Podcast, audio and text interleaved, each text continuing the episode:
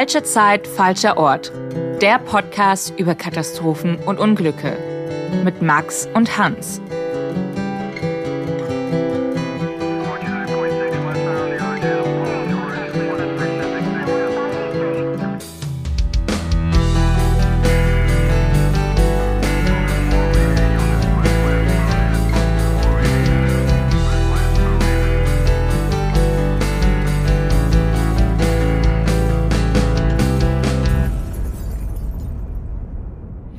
Herzlich willkommen bei einer neuen Folge von Falsche Zeit, falscher Ort mit mit Max und mir, Hans. Wir unterhalten uns hier über alle möglichen Katastrophen und haben auch heute wieder einen sehr, sehr spannenden Fall für euch. Wollen euch natürlich auch wie immer bitten, für euch zu entscheiden, ob bei diesen teilweise schon sehr tragischen Fällen, ob das was ist, was ihr euch gerade anhören wollt oder nicht.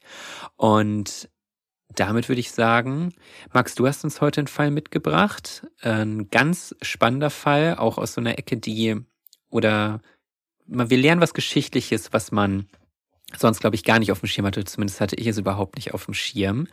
Und da würde ich sagen, willst du vielleicht mal schon so, so ein kleines bisschen so einen Einstieg hier machen? Genau, es geht heute um einen Fall, der zum einen meinen Spezialthema quasi berührt. Es geht um Züge. Es geht um eine spezielle Art von Zügen, nämlich um Nachtzüge. Und an dieser Stelle, Hans, die Frage an dich. Bist du in deinem Leben schon mal mit einem Nachtzug gefahren? Leider nein. Das ist tatsächlich was, wo ich immer schon mal wieder dran gedacht habe und ich finde die Vorstellung einfach total romantisch. Wenn ich Nachtzüge höre, dann denke ich auch an irgendwie äh, hier, transsibirische Eisenbahn und sowas. Ja. Also wirklich noch so eine ganz alte, vergangene Zeit, wo auch Zug Reisen noch was, also oder so lange Zugreisen auch irgendwie noch was Besonderes waren. Fast schon so wie Flugzeugfliegen in den 60ern oder sowas. Ich stelle mir dann Leute vor, die sich fein angezogen haben, die riesige Gepäckstücke mit dabei haben und dann irgendwie von äh, Berlin nach Moskau reisen oder sowas. Ja, also vor allem eine Art des Reisens, wo es mh, hm, fast schon mehr um die Reise an sich geht und weniger um das Ankommen. Genau. Und Nachtzüge erleben ja gerade auch so einen Boom in Europa wieder. Die österreichischen Bundesbahnen sind da in Europa im Moment Vorreiter und die Betreiber der meisten Nachtzüge. Die Deutsche Bahn hat ihr Nachtzuggeschäft vor Jahren abgegeben. Das hat sich für sie. Schade. Ja, schade. Also Sie haben gesagt, es hat sich finanziell nicht gelohnt. Ja, für die ÖBB lohnt sich's schon. Die fahren sehr viele, haben auch viel investiert in neue Züge. Der Fall, um den es heute geht, der ist gut 20 Jahre alt, 2002. Und zwar geht es um eine Fahrt im Nachtzug von Paris nach München. Und 2002 muss man sagen, da waren die Nachtzüge noch anders, als sie heute sind. Veraltet, teilweise auch gefährlich, da kommen wir später dann drauf. Und ja, ich würde sagen, ich nehme dich und euch einfach mal mit in den 6. November 2002. Bitte. Es ist der Abend des 5. November 2002. Im Pariser Ostbahnhof steht der Nachtzug D261 zur Abfahrt nach München bereit. Er wird von der französischen Staatsbahn SNCF und der Deutschen Bahn betrieben. Und so sind im Zug sowohl französische Schlafwagen als auch deutsche Schlafwagen. Um 22.58 Uhr verlässt der Nachtzug pünktlich Paris und nimmt Kurs auf Deutschland. Zunächst verläuft die Fahrt ohne besondere Vorkommnisse. Die Gäste beziehen ihre Kabinen, klappen die Betten herunter und bereiten sich für die Nacht vor. Auch für die Schaffner, die in dieser Nacht Dienst auf dem D261 haben, beginnt die Schicht ohne Probleme. In jedem Wagen gibt es ein sogenanntes Serviceabteil.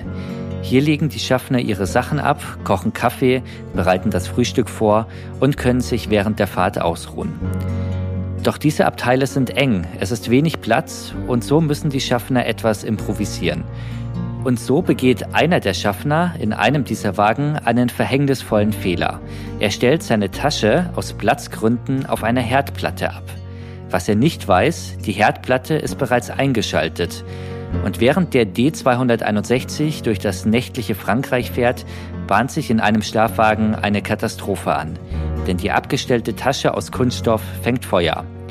Doch davon merkt der Schaffner nichts, denn er ist nicht auf seinem Platz im Abteil, sondern im Zug unterwegs. Die Klimaanlage des Wagens verteilt den Rauch währenddessen unbemerkt in die Abteile, dorthin, wo die Reisenden jetzt mitten in der Nacht schlafen. Und auch der Schaffner legt sich jetzt hin, um sich etwas auszuruhen. Erst später wird er vom Brandgeruch im Wagen wieder wach. Doch dann ist es bereits zu spät. In einem Vorort von Nancy zieht der Schaffner die Notbremse, um den Zug anzuhalten. Doch da ist der Wagen bereits voll mit Rauch und Qualm.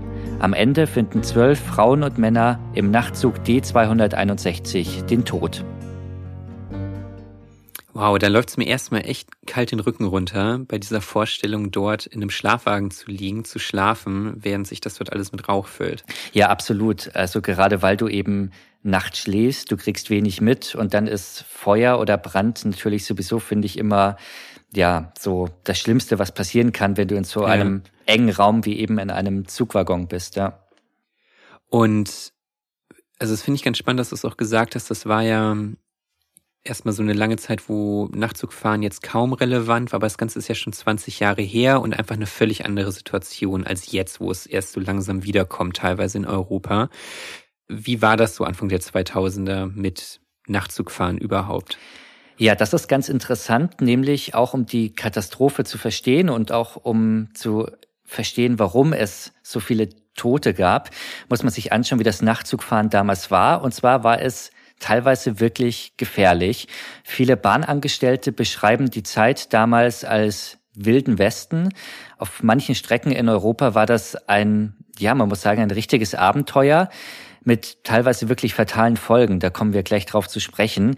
Es gab nämlich in Europa zu dieser Zeit, Anfang der 2000er Jahre und auch schon davor, in den 90ern, viele Profibanden, kriminelle Banden, die Jagd machen auf Wertsachen und auf das Gepäck im Zug. Es kommt zu Raubüberfällen. Passagiere werden nachts im Schlaf ausgeraubt und Nachtzugschaffner werden teilweise bedroht und in manchen Fällen sogar echt schwer verletzt. Und besonders berüchtigt damals, das waren die Routen nach Italien, zum Beispiel die Nachtzüge von Dortmund nach Rom oder von Brüssel nach Mailand.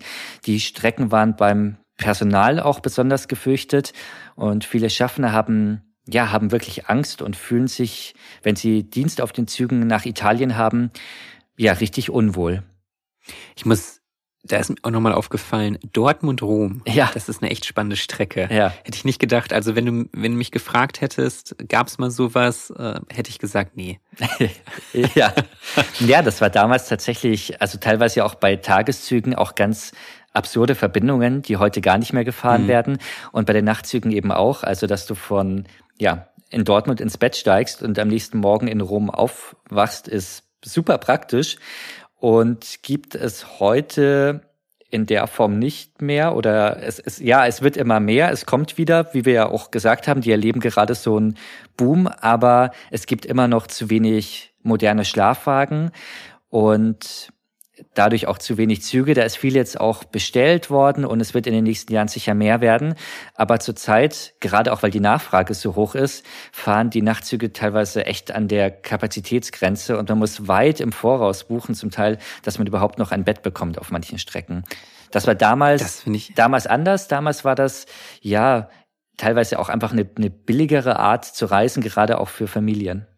Ja, das finde ich total spannend. Ich kann mir auch vorstellen, ist jetzt so meine Theorie. Wahrscheinlich war Fliegen damals auch einfach noch unattraktiver. Ja. Ich, äh, wann, wann fing das alles an mit Ryanair und so weiter? Also da gab es ja noch keine, also ich würde jetzt mal behaupten, ich müsste es jetzt sonst nachschauen, dass es damals einfach noch nicht so leicht möglich war für ein paar Euro quasi mit Ryanair jetzt irgendwie in ganz Europa rumzufliegen oder einem EasyJet oder sowas und dass da deswegen ja. Dortmund-Rom echt einfach irgendwie attraktiver, günstiger war mit einem Nachtzug. Das, das glaube ich auch. Ich denke, du hast da recht mit deiner Theorie. Man muss natürlich auch sagen, ob man sich jetzt einen Nachtzug von beispielsweise Dortmund nach Rom heute noch antun würde, das ist, glaube ich, schon was für Liebhaber oder einfach Leute, die, die sehr umweltbewusst oder klimabewusst unterwegs sein wollen oder halt Eisenbahnliebhaber sind. Aber man muss natürlich sagen, für wahrscheinlich weitaus weniger Geld kannst du heute die Strecke in ja, eineinhalb Stunden fliegen. Stimmt. Äh, ja. Also gut, aber ich glaube, ja, wie du sagst, damals hatte man wahrscheinlich ähm, die Möglichkeiten noch gar nicht. Und ja, das waren, ja, aber das waren eben die Nachtzüge der, der Anfang 2000er. Eine andere Zeit als jetzt. Ja. Ja, aber eigentlich ja viel spannender, als dass es einen Nachtzug zwischen Dortmund und Rom gab, ist ja eigentlich wirklich, was du uns gerade erzählt hast, dass es wirklich der wilde Westen war bei den Nachtzugfahrten.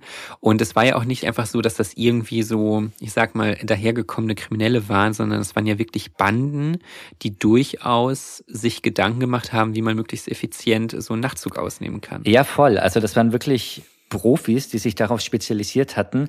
Die haben oft ganz unterschiedliche Methoden gehabt. Ähm, viele haben die Schaffner an Bord bedroht, teilweise sogar gefesselt. Und währenddessen haben sie dann in aller Ruhe in die Abteile einbrechen können und haben die Passagiere, die da geschlafen haben, die haben das oft ja auch gar nicht mitbekommen oder erst dann am nächsten Morgen, dass ihr Gepäck oder ihre Wertsachen fehlen, haben dann ja in der Zeit die Gäste dort ausgeraubt. In Osteuropa, da haben viele Räuber und Banden sich auf eine andere Masche spezialisiert. Und zwar klauen sie erst im Zug den Reisenden ihr Gepäck, ziehen dann die Notbremse und springen vom Zug ab, wechseln dann in Autos, die sie bereitgestellt haben oder wo Komplizen warten und flüchten. Und bis sich das ganze Chaos dann legt, bis man herausfindet, wo ist die Notbremse gezogen worden, was ist hier überhaupt los, sind die schon längst über alle Berge. Also wirklich sehr gewiefte, spezialisierte Banden. Und besonders gefährlich ist etwa auch die Fahrt durch den Gotthardtunnel damals gewesen. Der ist zwischen der Schweiz und Italien. Weil der Lärm im Tunnel nämlich besonders laut ist, werden Hilferufe aus den Abteilen von überfallenen Gästen oft gar nicht gehört. Deshalb ja, merken die Schaffner das oft gar nicht oder Mitreisende und ein Teil der Bande bedroht den Schaffner dann oft auch mit einem Messer oder mit einer Waffe. Und die anderen Komplizen öffnen in der Zeit die Abteiltüren, rauben Wertsachen und Gepäck. Und ja, wie gesagt, manche Reisende merken das dann auch erst am nächsten Morgen, dass ihnen was fehlt, dass sie beklaut wurden. Und dann ist es ja ohnehin schon zu spät. Dann sind sie hunderte Kilometer entfernt. Sie wissen gar nicht, wann sie beklaut wurden. Und wenn man sich vorstellt, du bist in Dortmund eingestiegen und bist dann morgens in Rom, stellst das fest und musst dich dann mit italienischen Polizisten da irgendwie mhm. durchschlagen, die wahrscheinlich auch weiß ich nicht, damals vielleicht auch nicht so gut Englisch konnten, du kannst kein Italienisch und dann musst du denen erklären. Du hast kein Smartphone. ja, genau, es gab kein Google Translator. ähm, und dann musst du denen irgendwie erklären, dass du beklaut wurdest. Eine Story, die sie wahrscheinlich jeden Morgen zigfach äh, hören. Also ja, war damals Katastrophe. Ja, ja, wirklich eine komplett andere Zeit und gefährlich. Und ein ganz besonders tragischer Fall hat sich in den frühen 90ern ereignet, im Juni 1990. Und zwar im Nachtzug von Brüssel nach Mailand. Da fesselt eine Räuberbande einen 34-jährigen Schaffner aus Belgien. Die Männer knebeln ihn, sie kleben ihm den Mund zu, ziehen ihm eine Plastiktüte über den Kopf und sperren ihn dann in sein Abteil ein. Die Räuber klauen dem Schaffner dann seinen Schlüssel und öffnen so dann die einzelnen Abteile, rauben dort die Gäste aus, klauen die Wertsachen. Und beim nächsten Halt im Bahnhof von Bellinzona, da flüchten die Räuber dann unbemerkt. Und erst dann wird der Schlafwagenschaffner entdeckt. Der ist mittlerweile tot. Er ist nämlich qualvoll erstickt mit seiner Plastiktüte über dem Kopf in seinem Abteil. Und das Krass. ist so die krasseste Geschichte, wenn wir uns die Nachtzüge ja. in dem Zeitraum anschauen. Und ja, es gab damals, muss man auch sagen, auch einfach kaum Sicherheitsvorkehrungen. Also die Schaffner hatten zum Beispiel gar keine Funkverbindung zum Lokführer in der Lok. Also sie konnten sich gar nicht bemerkbar machen, wenn sie jetzt überfallen werden oder wenn Gäste überfallen werden. Sie können ja, sie können gar nicht sagen, weil der Lokführer könnte ja irgendwie über Funk Hilfe rufen oder am nächsten Bahnhof stehen bleiben, aber sie können sich gar nicht bemerkbar machen. Dazu kommt, dass die Schlösser der einzelnen Abteiltüren, also zu den Abteilen, wo die Gäste schlafen, die waren ja ziemlich unsicher, muss man sagen. Also teilweise konnten die Räuber mit einem Löffel das Schloss aufbiegen. Viele Zuggäste, die haben das gemerkt, die haben das gesehen, die haben sich dann oft ja regelrecht verschanzt in ihren Abteilen, nehmen oft eigene Vorhängeschlösser mit, weil es sich einfach rumgesprochen hat, dass Nachtzugfahren gefährlich sein kann. Und besonders aber der Fall dieses ermordeten belgischen Schlafwagenschaffners, der hat damals viel Entsetzen ausgelöst und viele Bahngewerkschaften machen auch Druck und machen mobil für bessere Sicherheitsvorkehrungen. Und die kamen dann auch nach und nach mit der Zeit und über die Jahre. Und so werden jetzt oft nachts die Türen zwischen den einzelnen Wagen mit einem Sicherheitsschloss abgesperrt, sodass zumindest niemand mehr durch den kompletten Zug gehen kann, sondern man kann nur noch in seinem eigenen Wagen bleiben. Und auch die Außentüren, also vom Wagen nach außen, auch die werden nachts abgesperrt, damit auch niemand von außen in den Zug hineinkommen kann. Und du ahnst es vielleicht, die abgeschlossenen yeah. Türen werden bei unserem Fall, den wir heute besprechen, ja, die Katastrophe natürlich auch noch begünstigt haben. Ja, ich hatte da schon so ein Gefühl. Ich bin immer noch echt irgendwie absolut fasziniert davon, wie gefährlich Nachtzugfahren damals einfach war, weil ich es auch überhaupt nicht wusste, bis du mir zum ersten Mal von dem Fall berichtet hast. Finde ich echt total verrückt. Ich glaube, wenn das in den USA passiert wäre, gäbe es da viele Filme drüber. ja, mit Sicherheit. Ich, mir war das vor der Recherche auch gar nicht so klar. Ich erinnere mich, dass ich als kleines Kind Nachtzug gefahren bin mit meinen Eltern von München nach Mailand, also eigentlich auf einer gefährlichen Italienroute, jetzt im Nachhinein. Mhm. Das war ja, war in den 90er Jahren. Also es war so ziemlich genau zu dem Zeitraum, über die, über den wir jetzt hier gesprochen haben. Ich wusste das damals natürlich nicht. Ich glaube, meine Eltern auch nicht, sonst weiß ich gar nicht, ob sie die Reise gebucht hätten oder ob wir doch äh, wie jedes Jahr sonst mit dem Auto gefahren wären. Es ist auch bei einem äh, einmaligen Erlebnis geblieben. Also ich glaube, meine Eltern hat das Nachtzugfahren damals zumindest nicht überzeugt. Ich war noch zu klein, deshalb habe ich da ganz wenige Erinnerungen dran aus dem, mit dem Wissen von heute fände ich es total spannend, ja, aber ja. Ja. Ich denke, das war natürlich auch echt noch eine Zeit auch ohne oder mit einem sehr anderen Internet, wo man nicht ständig irgendwie damit konfrontiert war, dass das so passiert und vielleicht eher mal ab und zu in der Zeitung gelesen hat oder mal im Fernsehen davon gehört hat. Ist vielleicht auch gar nicht so verkehrt, dass man sich wahrscheinlich heutzutage auch einfach viel zu viele Gedanken macht, was alles passieren könnte. Gerade wir als Katastrophennerds sowieso, aber wir müssen das ja quasi machen als ähm, Berufsehre sozusagen, das ja. Aber ähm, ich glaube, es ist, man ähm, lebt teilweise doch ein bisschen entspannter, wenn man gar nicht von allen Katastrophen und Vorfällen und Möglichkeiten weiß. Das stimmt. Das ist eine spannende Frage. Da könnten wir eigentlich mal eine komplette Folge drüber machen. Ja. Vielleicht hat unsere Community ja da eine Idee dazu. Lieber, lieber das Wissen drüber haben oder lieber nicht das Wissen drüber haben. Aber eigentlich ist unsere Community ja sehr gut informiert, wenn sie sich hier unsere Folgen anhören. Ja, ich glaube, die Antwort fällt ja eher eindeutig aus, sonst würden sie den Podcast wahrscheinlich gar nicht hören. Ah, ja, das stimmt. Genau. Aber ja, wir, genau, wir wollen ja eigentlich über den, über den Brand in dem Nachtzug vor allem sprechen. Du hast gerade schon angedeutet, dieser ganze Hintergrund mit den, mit der großen Gefährlichkeit, der großen Kriminalität in den Zügen hat das Ganze begünstigt. Was genau oder wie genau hat das das begünstigt? Ja, also man muss sagen, einer der Schlafwagenschaffner, der in dieser Nacht auf dem Nachtzug 261 von Paris nach München Dienst hatte, der hat den entscheidenden Fehler gemacht. Er hat seine eigene Reisetasche auf einer Herdplatte in seinem Abteil abgestellt. Du musst dir vorstellen, das Abteil war eng, es war klein, da war wenig Platz und deshalb hat er sie auf einer Herdplatte abgestellt und über der Herdplatte hat er auch noch Kleidungsstücke aufgehängt. Die Herdplatte war deshalb im Abteil, falls sich das jetzt jemand fragt, weil er zum einen für sich selbst Kaffee, Tee kochen, durfte, sollte, aber vor allem auch für die Gäste, denn der Schaffner ist im Nachtzug eben auch dafür zuständig, morgens Frühstück zu servieren oder vielleicht abends noch einen Tee zu machen, je nachdem, was die Gäste eben wünschen und bestellen. Was er aber nicht wusste und auch nicht bemerkt hatte, die Herdplatte war eingeschaltet.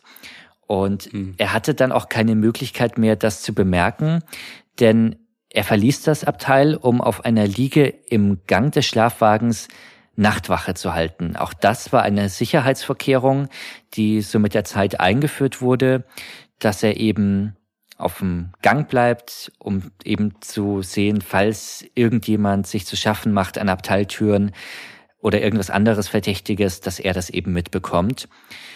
Allerdings ist er während dieser Nachtwache auf seiner Liege eingeschlafen. Mhm. Auch das ist, glaube ich, etwas, wo er jetzt nicht ähm, der Einzige ist, dem das passiert ist. Man muss vorstellen, das ist natürlich schon auch eine anstrengende Arbeit. Du arbeitest in erster Linie nachts. Es sind lange Schichten, lange Touren, die du fährst. Und ja. das, das schlaucht natürlich. Und so kam es eben, dass er auf seiner Liege im Abteil, äh, nicht eben nicht im Abteil, sondern auf dem Gang draußen eingeschlafen ist. Und in dieser Zeit kam es dann zur Katastrophe, weil im Abteil geriet dann erst die abgestellte Tasche in Brand und daraufhin auch recht schnell die Kleidungsstücke, die über der Tasche aufgehangen waren. Und das ist natürlich auch eine total gefährliche Mischung. Eine Tasche aus Kunststoff, darüber Kleidungsstücke ja. aus Stoff. Also blöder geht's halt auch gar nicht. Ja. Und dazu kommt, wie bei Zügen üblich ist, die Klimaanlage eingeschaltet. Und so hat sich dann der Rauch auch ziemlich schnell im ganzen Wagen verteilt. Und davon ist dann auch der Schaffner wach geworden. Es ist jetzt 2.15 Uhr, mitten in der Nacht. Und der Schaffner wurde eben von diesem Brandgeruch geweckt. Er wurde wach, aber er konnte sich in dem Moment nicht erklären, wo der Rauch denn überhaupt herkam und wusste deshalb auch gar nicht, was da passiert ist oder wo er nachschauen muss oder wo er hingehen soll, weil es war für ihn jetzt erstmal keine Ursache ersichtlich und er hat jetzt auch nicht den Zusammenhang mit der Tasche gesehen, weil er ja auch gar nicht davon ausgegangen ist, dass die Herdplatte eingeschaltet war. Er hat wahrscheinlich die Tasche immer da oder ungefähr am selben Platz hingestellt. Und ja, es ist ja nie was passiert. Die Platte war ja immer aus. Ich finde sowas sehr faszinierend und ich probiere mich da gerne so in die Leute ein bisschen hinein zu versetzen, weil so klar, da erzählt es natürlich auch gleich noch mehr drüber, so er hat im Grunde genommen diese Katastrophe ausgelöst, aber für ihn bis zu dem Punkt und ja so stundenlang hat er ja wirklich nichts, also aus seiner Perspektive nichts anders gemacht als sonst. Er ist da in seinen kleinen, ich sag mal, Kabuff gegangen, so klingt das für mich ein bisschen, vollgestellt mit allem Herdplatte drin und so und hat seine Tasche abgestellt. Und das war's ja quasi, wo man, also das ist ja sozusagen alles, was er so wahrgenommen hat ohne da irgendeine Ahnung von zu haben, was für eine Katastrophe er da losgetreten hat mit dieser absolut trivialen Handlung. Ja, voll. Vor allem, das sind ja auch alles so Routineaufgaben. Also er fährt ja schon länger Nachtzug, er ist schon länger Schaffner, er macht bei jeder Fahrt so die ähnlichen Abläufe, Handlungen. Und ja, wie du sagst, ich glaube, er kommt gar nicht auf die Idee, dass er der Auslöser ist und seine abgestellte Tasche, sondern er denkt vielleicht eher, es ist was am Zug, ein technischer Defekt, vielleicht die Klimaanlage, irgendein Brand oder Rauchentwicklung in einem Elektronikschrank, ja. irgendwas in der Richtung. Aber, das muss man an der Stelle dann auch sagen, begeht der Schaffner noch einen zweiten entscheidenden Fehler. Er informiert nicht die Fahrgäste, also er weckt sie nicht auf, er schlägt keinen Alarm, er schickt sie nicht in den nächsten Wagen, sondern er informiert erstmal den Zugchef. Das ist der, der ja quasi zuständig ist für den ganzen Zug, für die Passagiere, mhm. für er ist auch sein Vorgesetzter. Und er meldet sich eben bei ihm. Er sagt, hier riecht irgendwas komisch, es riecht nach Rauch, vielleicht brennt es, aber er weiß nicht, woher das kommt. Und der Zugchef entscheidet dann, dass der Zug erst im nächsten größeren Bahnhof, das ist dann in Nancyville, dein Vorort von Nancy, angehalten wird, weil, und der Gedanke ist, finde ich jetzt nicht falsch, weil der Zugchef eben sagt, dort kann viel schneller und einfacher die Feuerwehr hinkommen, da können einfacher die Rettungskräfte zum Zug kommen, als jetzt irgendwo in der tiefsten Provinz in irgendeinem Dorfbahnhof das dauert ewig, dann können wir auch gleich noch weiterfahren. Und, das kam ja noch dazu, wie vorhin angesprochen, gab es gar keine Funkverbindung oder eine Art der Kommunikation zur Lok, zum Lokführer vorne. Deshalb konnte der Zugchef jetzt auch gar nicht den Lokführer informieren, dass ähm, ja, dass es eventuell einen Brand gibt, dass es nach Rauch riecht und er kann ihm auch gar nicht sagen, dass er in Nancyville anhalten soll. Und er löst das Ganze dann ziemlich, ja, einfach. Er zieht dann einfach die Notbremse, während er durch den Bahnhof durchfährt. Er schaut aus dem Fenster, er sieht, okay, das ist Nancyville. Er zieht die Notbremse, um den Zug zum Halten zu mhm. bringen. Der Zug hat natürlich einen längeren Bremsweg als jetzt ein, also als ein Auto sowieso. Und deshalb, ja, gilt das Kalkül nicht ganz so auf. Etwa 800 Meter außerhalb vom Bahnhof kommt der Zug letztendlich dann zum Stehen. Und die Feuerwehr war dann auch schnell vor Ort, aber man muss sagen, zu spät. Das ist ja eigentlich auch etwas, was heutzutage völlig unvorstellbar ist. Also, dass die Schaffner oder auch der Zugchef einfach keinen Kontakt zum Lokführer herstellen können. Da merkt man auch einfach nochmal, wie viel sich allein in den letzten 20 Jahren getan hat, was äh, Sicherheitsvorkehrungen und überhaupt so technologischen Fortschritt bei solchen Sachen angeht. Ja, definitiv. Also finde ich auch äh, schon erstaunlich, weil es ist jetzt nicht so wahnsinnig lange her. Also ja. das waren 2002 ist jetzt ja, ich meine, gut, das sind auch schon wieder 20 Jahre, aber es ist, für mich ist das jetzt trotzdem etwas, was jetzt keine Steinzeit irgendwie ist. Und insofern ja. wundert es mich schon, dass man damals kein, also es gab ja so, so Art Walkie-Talkies oder so, dass du zumindest so ja. irgendetwas in der Richtung genau. hast, um dich bemerkbar zu machen vor allem im Hinter vor dem Hintergrund, dass es damals ja auch einfach teilweise gefährlich war und oft das Zugpersonal Opfer auch von diesen Überfällen war, hat mich auch überrascht, dass es das damals, also das, und das ist ja auch eine Destination Paris-München, die ja schon wichtig ist und hoch frequentiert ja. ist, ja. Und ja, fand ich auch spannend.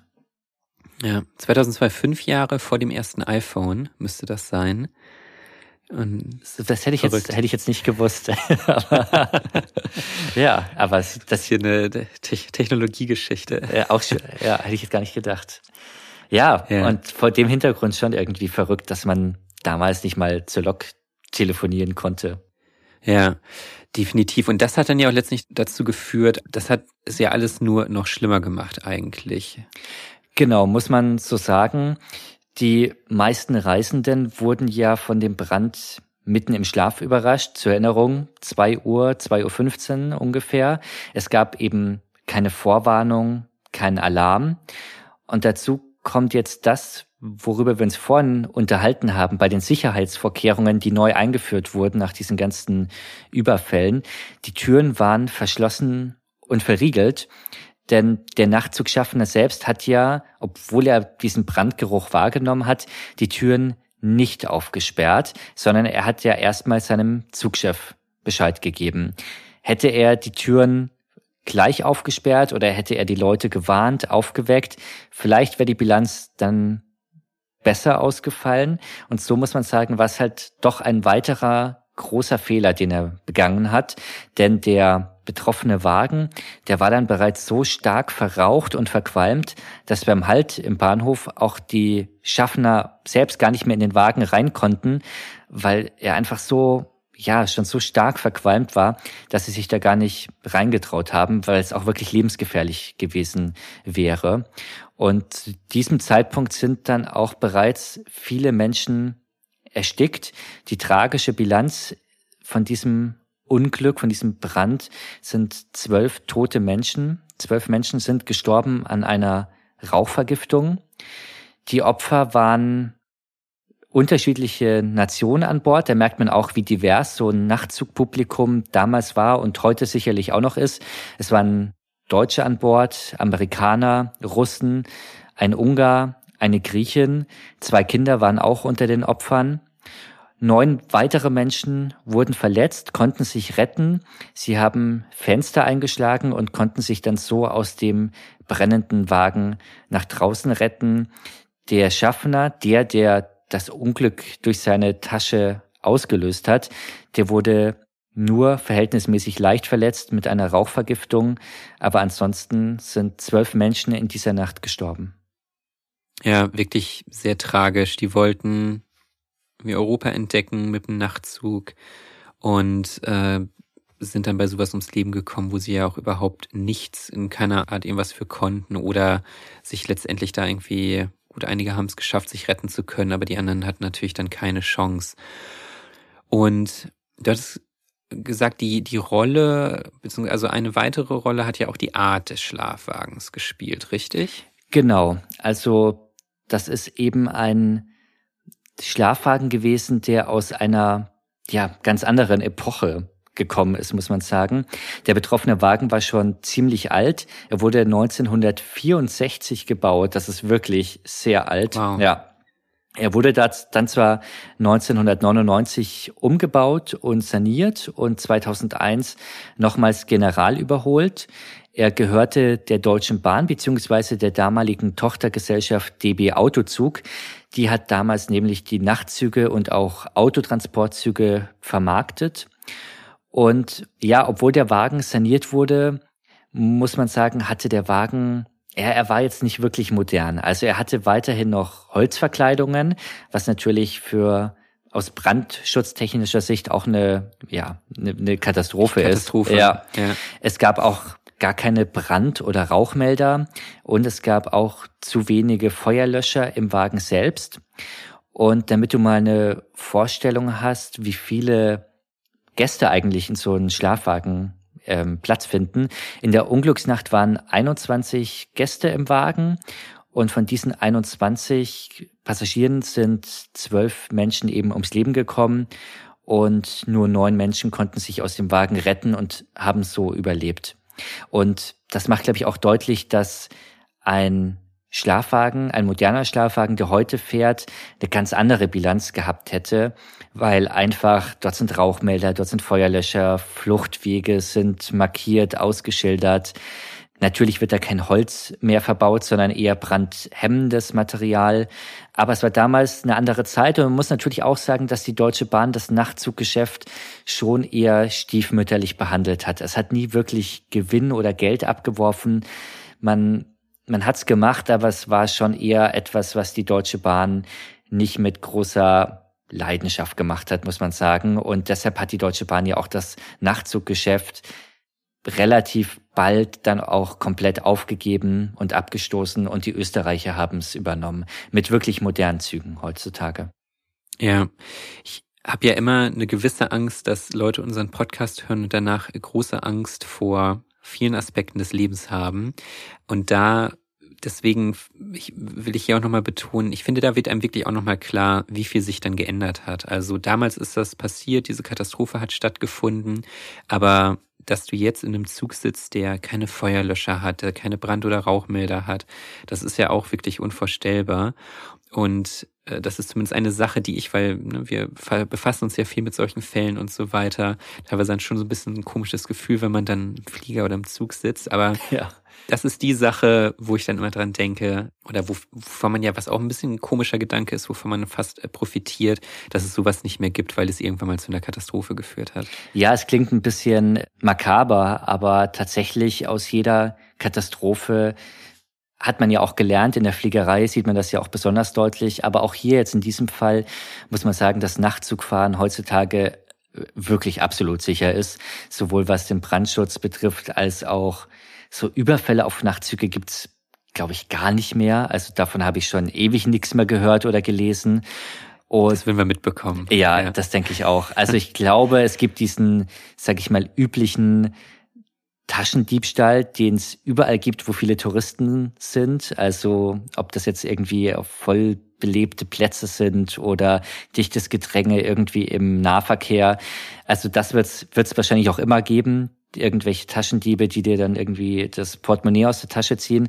Sowas, glaube ich, kommt vereinzelt schon auch vor, aber das ist jetzt nichts, was ein ja, glaube ich, in der Statistik besonders hoch auftaucht im Nachtzug, um das an dieser Stelle auch nochmal die mögliche Ängste zu nehmen. Also das wird mich wahnsinnig überraschen, wenn heutzutage nochmal hier so eine Bande einen Zug überfällt äh, mit irgendwie vorgehaltener Pistole und so. Das ist ja echt irgendwie, als wäre es im Wilden Westen. ja, ich glaube auch. Äh, ich glaube, das, das würden wir mitkriegen. Ja. Ich denke auch, ja. Jetzt so einen unserer, das ist ja immer unserer, fast einer unserer wichtigsten Teile. Was ist danach passiert? Gab es da, vor allem weil es ja anscheinend der Schaffner war, der es, oder offensichtlich der Schaffner war, der es ausgelöst hat, gab es da eine Strafe oder eine einfach eine juristische Aufarbeitung des Ganzen? Die gab es. Es hat ein bisschen gedauert, acht Jahre, bis der Prozess dann überhaupt losging. Im französischen Nancy hat ja auch stattgefunden. Und 2012 fiel dann das Urteil. Der Nachzugschaffner wurde wegen fahrlässiger Tötung und Körperverletzung zu einem Jahr Haft auf Bewährung verurteilt.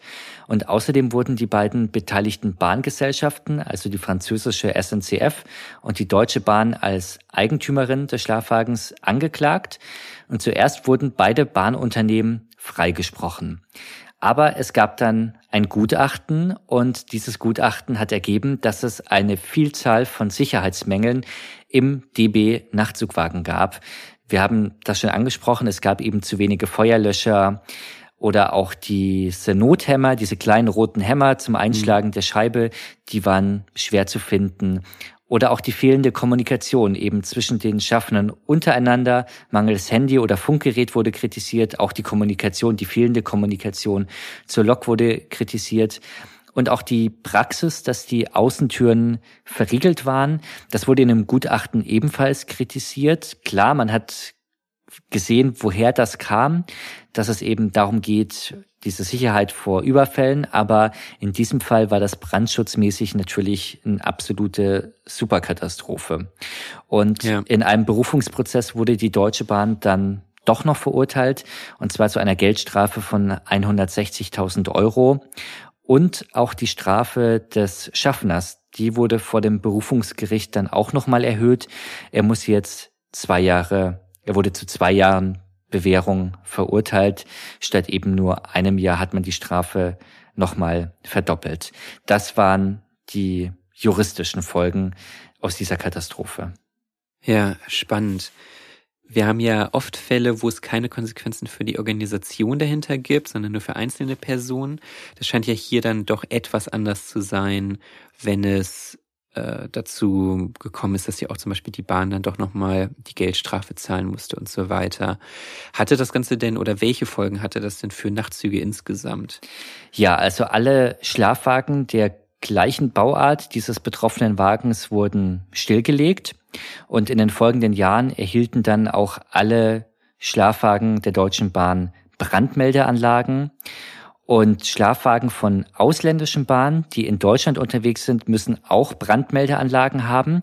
Und, und das fand ich ganz spannend, falls das baulich eben nicht der Fall ist, dann muss extra ein Mitarbeiter in diesem Wagen mitfahren und als Brandwache arbeiten, so heißt es offiziell. Also der macht quasi nichts anderes als zu schauen und zu riechen und zu hören, ob es irgendwo brennt und dann Alarm zu schlagen. Also er ist quasi ein menschgewordener Rauchmelder, wenn man das so sagen kann. Das waren dann die Konsequenzen technischerseits, kann man sagen, ja, für die Nachtzüge.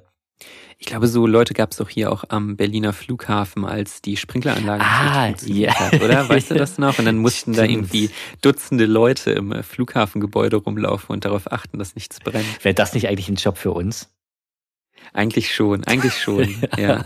Wir, wir schauen mal, ob es da irgendwie offene Stellen gibt. Ja, auf jeden Fall aber es ist natürlich ein Job mit Verantwortung, muss man auch sagen. Ja. Das stimmt, ja. das stimmt.